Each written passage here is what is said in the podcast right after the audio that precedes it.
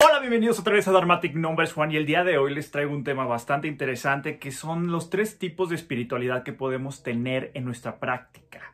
El número uno, el primer tipo de espiritualidad es, un, eh, es, una espiritualidad del pensamiento. Tiene que ver muchísimo con esta terminología que se desarrolla alrededor de las tradiciones y que a final de cuentas hay muchos eruditos que se entregan completamente al conocimiento de las prácticas espirituales a, a través del concepto. Es importante que obviamente este tipo de espiritualidad tiene como una especie de problema porque cuando se lleva al extremo obviamente podemos caer en fundamentalismos. Cuando nosotros estamos muchísimo más entre a la cuestión teórica, la parte intelectual, perdemos de vista muchas veces eh, principios que eh, en su forma original de esa eh, práctica espiritual se dio de una manera orgánica.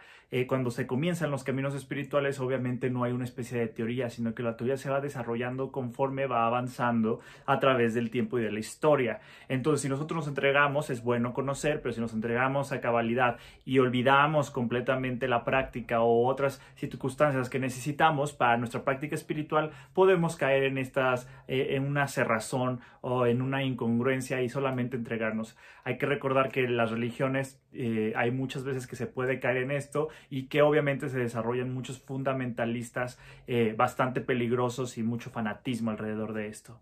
El segundo tipo de espiritualidad que podemos encontrar es la espiritualidad del sentimiento.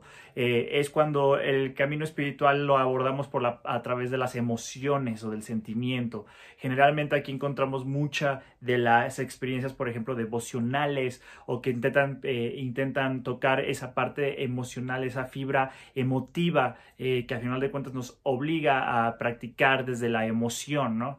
Esto es importante también, esta, esta, eh, este tipo de espiritualidad, porque al final de cuentas nos sensibiliza en muchas de las cuestiones. Sin embargo, también el hecho de que caigamos en, una, en un extremo y solamente practiquemos bajo la espiritualidad de la emoción, evidentemente nos puede encerrar en un fanatismo, en una especie de eh, pensamiento mágico o imputarle cosas a nuestro propio camino espiritual que vienen eh, influenciadas por nuestro propio estado de ánimo. Hay que recordar que los estados de ánimo son impermanentes, entonces si dejamos que esto guíe a final de cuentas nuestro camino espiritual, realmente no, podríamos no tener toda la amplitud de una buena experiencia espiritual.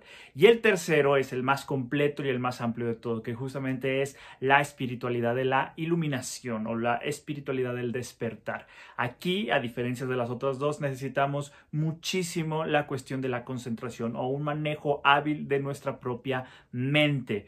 Eh, esto es algo que nosotros sabemos que en el budismo se tiene bastante acento sobre esto. El, el propio octuple noble sendero del Buda lo considera, la propia, las tres prácticas se considera dentro de esta cuestión y es importante este manejo de nuestra propia eh, eh, mente para dirigirla en concentración y el desarrollo de la sabiduría para poder manejar. Si se fijan, este tipo de, de de espiritualidad es algo más amplio y que obviamente lo que hace el acento es en la experiencia propia del practicante. Aquí es donde se ve el practicante más que un creyente.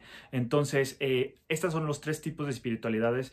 Eh, no son exclusivas de las religiones, no es como decir el budismo es, esto y el catolicismo es esto, no, sino que son tres maneras que nosotros podemos abordar nuestro, eh, en nuestro encuentro espiritual. Entonces, es muy importante que nosotros identifiquemos actualmente cómo es que yo desarrollo mi vida espiritual. Soy un poco más eh, del pensamiento, soy un poco más emocional o realmente estoy llevando a la práctica y estoy en este afán de mm, eh, trabajar con mi mente y aplicar los principios y ir comprobando poco a poco lo que mi camino o tradición espiritual me tiene que eh, aportar. esto fue todo por el video del día de hoy. Me gustaría que me comentaras aquí abajo cuál es el tuyo en este momento que estás desarrollando y si tienes algún obstáculo desarrollar otro tipo de, de espiritualidad, también coméntamelo aquí abajo. Y pues yo me voy, pero no me voy sin antes decirte que Buddha bless you.